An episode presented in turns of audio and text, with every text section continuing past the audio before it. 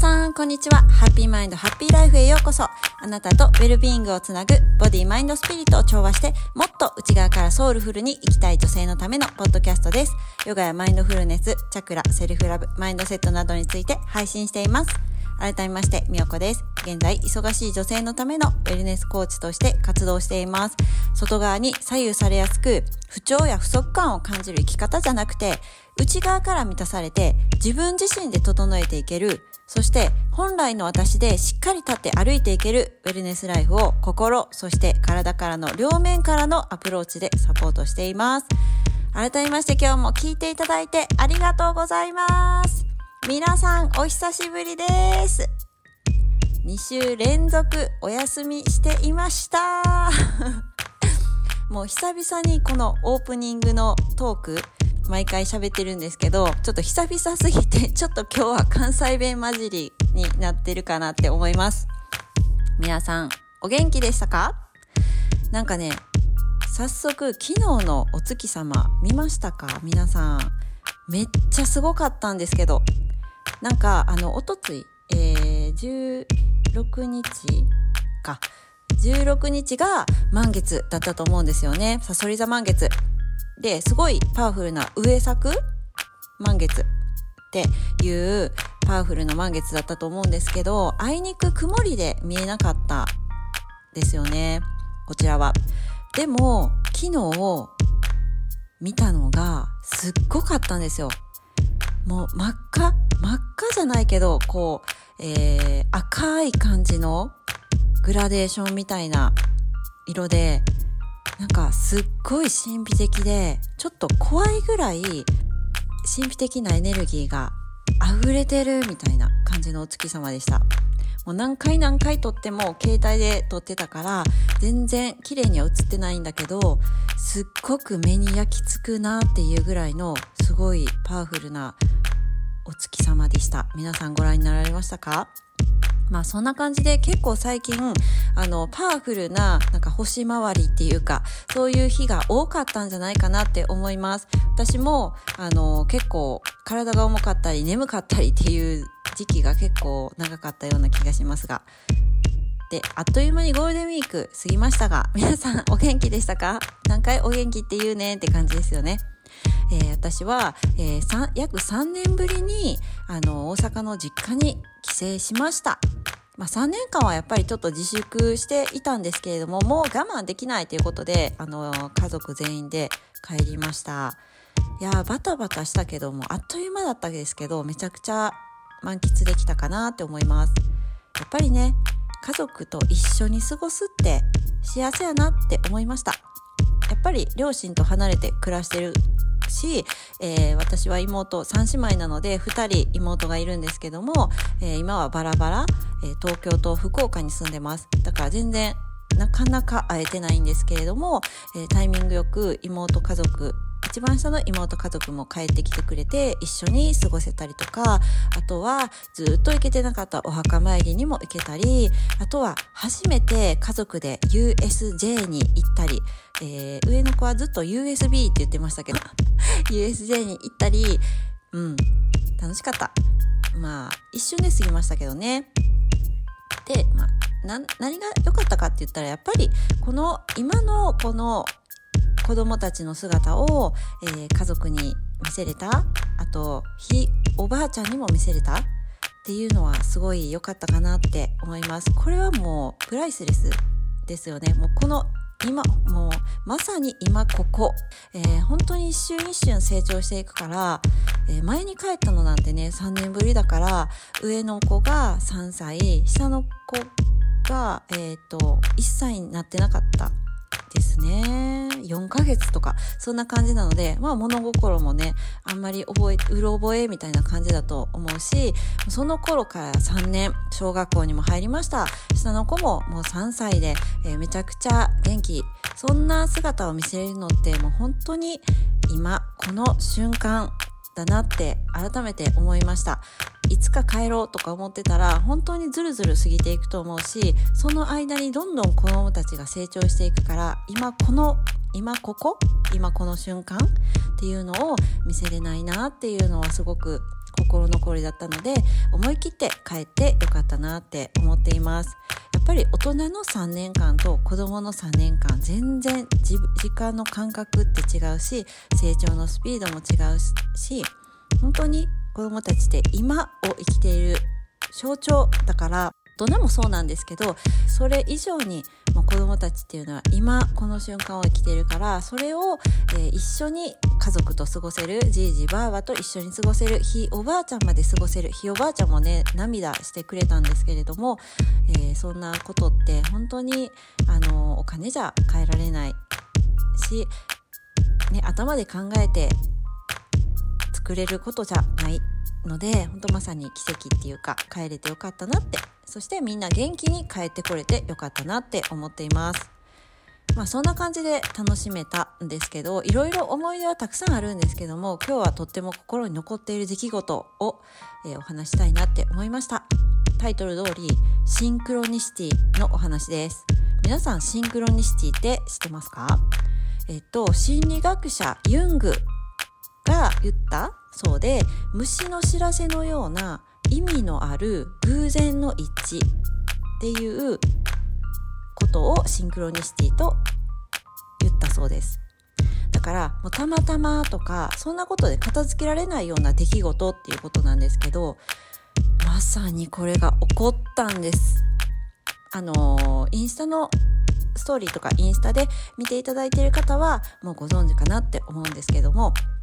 えー、私のお友達で、えー、アメリカに住んでいるアーユルベーダーをお伝えされている、あの、しおりさん、ポッドキャストには来ていただいたんですけど、一緒にね、ワークショップをさせていただいて、もうずっと初めからアメリカと日本だからオンラインでつながっている、えー、お友達でした。でも、あの、実は、えー、出身の学校が一緒とか、えっ、ー、と、しおりさんの地元と私のおばあちゃん家のエリアが一緒地域が一緒とかでなんか共通点あるねとは言ってていつか会いたいよねみたいな話はしてたんですよね。で今回しおりさんが5月いっぱい地元に帰ってくるよって連絡くれてて、まあ、会えたらいいよねっていう感じだったんですよね最初は会いたいなとか言ってたけどまあ私もゴールデンウィークも詰め込みって感じでかなりバタバタしていてで家族との時間もやっぱりあの作りたかったっていうのもあったから特別この日にこの時間にみたいな感じ約束は結局できなかったんですよね。でしおりさんもねやっぱり忙しいのかなっていうふうにも思ってたから結局連絡できず私も帰省しててしおりさんも帰省しててみたいな感じでだったんですよね。で、バタバタしてるけど、私があえて心残りって言うなら、やっぱりせっかくアメリカから帰ってきてるしおりさんに、まあ、ちょっとでも会いたかったな、みたいな感じはずっと心に残ってて、ずっと、あの、しおりさんのことを考えてたんですよね。元気かなとか、あ、今何してるかなとか、考えててでたまたまそのあの、まあ、おばあちゃん家とか親戚のうちに行く日があって、まあ、それもめっちゃバタバタしてたんですよね。関西の方だったらご存知かなって思うんですけど、えっ、と、宝塚の方がおばあちゃん家でで中山寺っていうところあるんですよね。それは私もめちゃくちゃ思い出入れのあるところだしあの自分の名前を付けてもらったお寺でもあったりえおばあちゃんおじいちゃんも関わっていたりっていうことで、えー、やっと、まあ、そこにお参りに行きたいな帰ってきたら行きたいなと思ってたのがやっと行けたっていう日で、まあだから結構バタバタしていた。親戚結構10年ぐらいで行ったんでバタついてて。で、えー、お参りも終わったから、まあ、ちょっとおばあちゃん家にも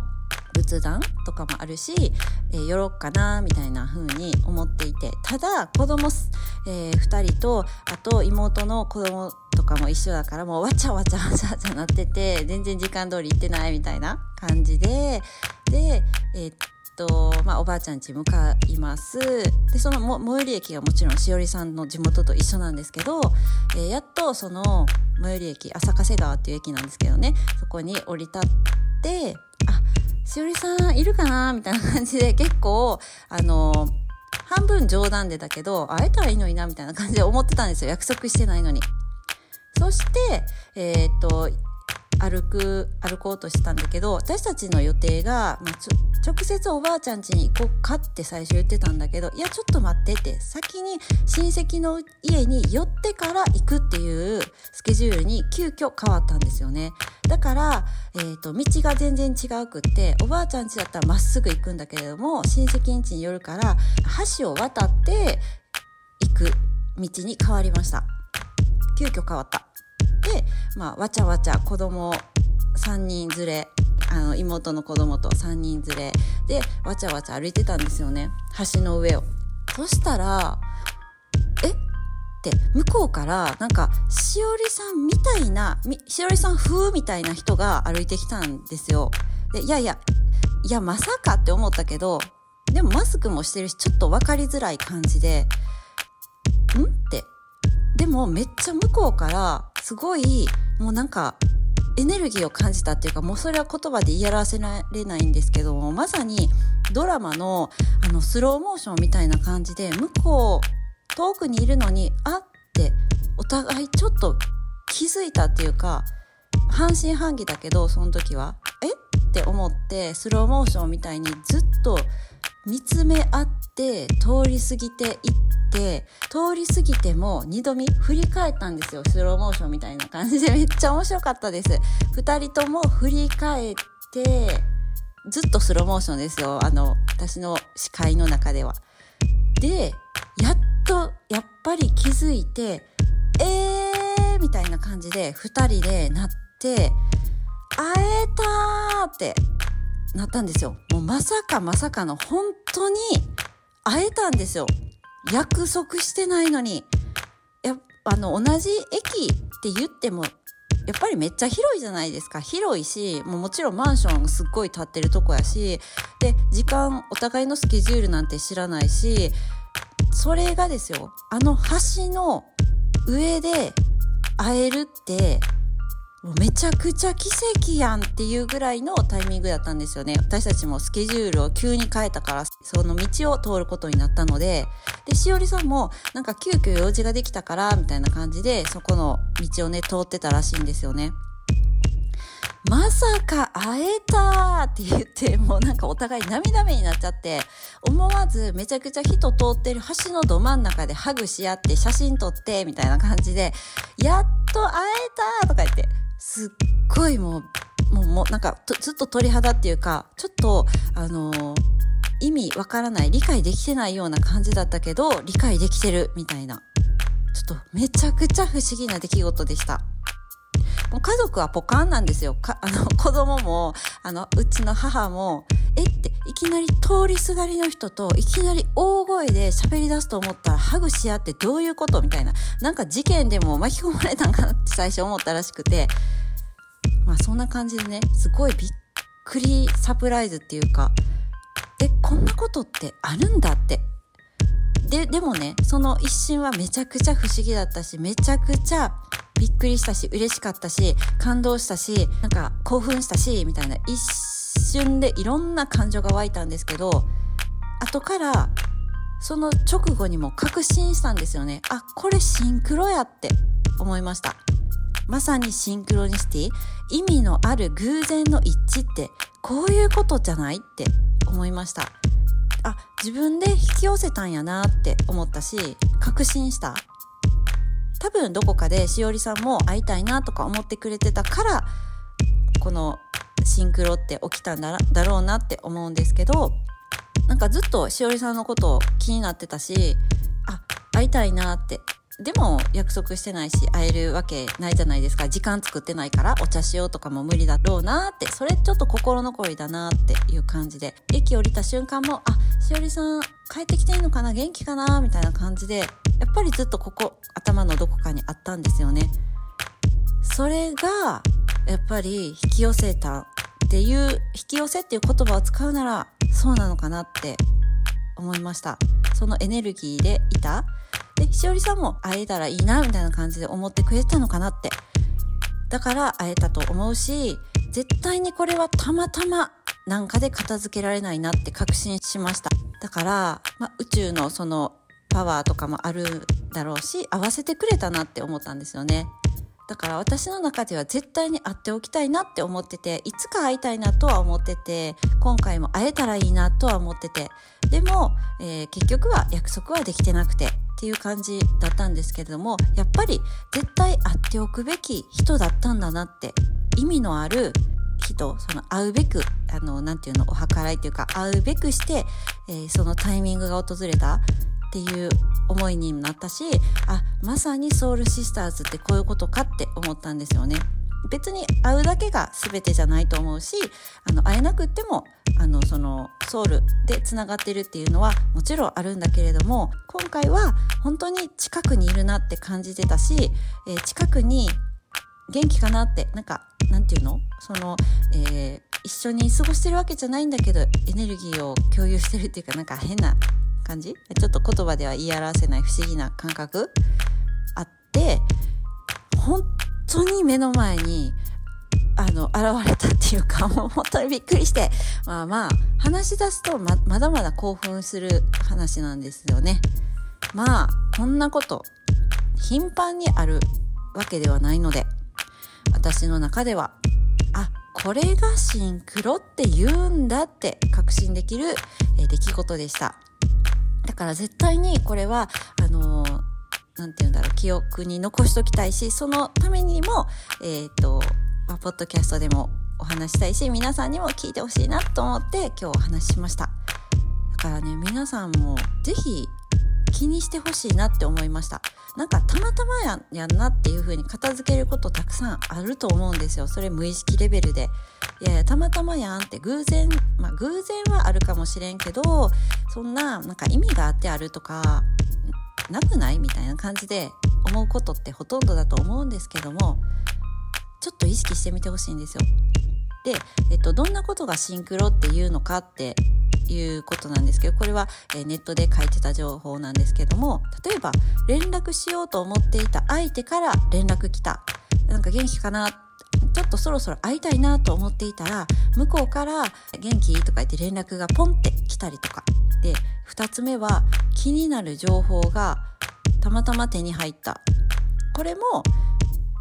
たまたまって思うか意識してるからその情報が来るって思うかで結構違うと思うんですよね。あと3つ目は同じタイミングで同じことを考えていた。これ私、えっ、ー、と、家族でよくありました。一緒に同じ歌を同じところを一緒に歌い出す同時に歌い出すとかあるんですよ。これも不思議やしこんなんねたまたまっていうことで片付けたらなんか不思議すぎることですよね。あとは4つ目虫の知らせ。これは女性の方も結構多いんじゃないかなって思います。なんか理由ないけど今日はやめといた方がいい気がするとか今日は行かない方がいい気がするとか分かったりすることないでしょうか。別に根拠ないのにみたいな感じ。それが虫の知らせっていう。これもあの何かのサインを受け取っているからそれがシンクロしてるっていうことになります。あとは最後ある人のことを思ってたら偶然出会う。これがまさに今回の出来事でした。だからこういうのをもうそんなんあるわけないやんって思うのかあそれがシンクロかって思うかでなんか結構ワクワクするし不思議な出来事ってあるんだって目に見えないことってあるんだって思えると思うしでもう一つは、えー、その今生きてる現実っていうのは自分で作ってるじゃないですか。それだからあの偶然では片付けれないたまたまなんかじゃないって思えることもあると思います。だからあのなんか本当に何も考えずに、えー、一日過ごしていくっていうよりもそれを意識するだけであまたこんなことが気になってるなっていう人から連絡来たなとか考えてた情報がポンって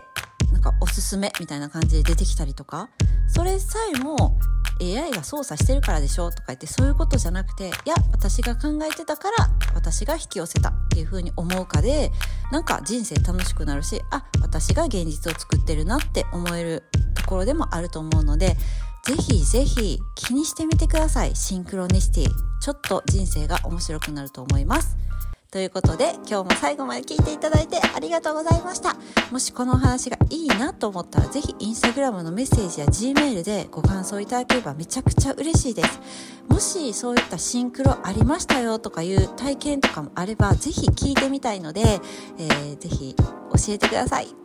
また Apple Podcast ではご感想コメントもしていただきますのでぜひぜひいただけたらとっても励みになります私のインスタグラムはアットマークミオアンダーバーアンダーバー原田です皆さんのフォローや投稿へのコメントいつでもお待ちしていますそれでは次回のエピソードでお会いしましょう See you! Bye bye!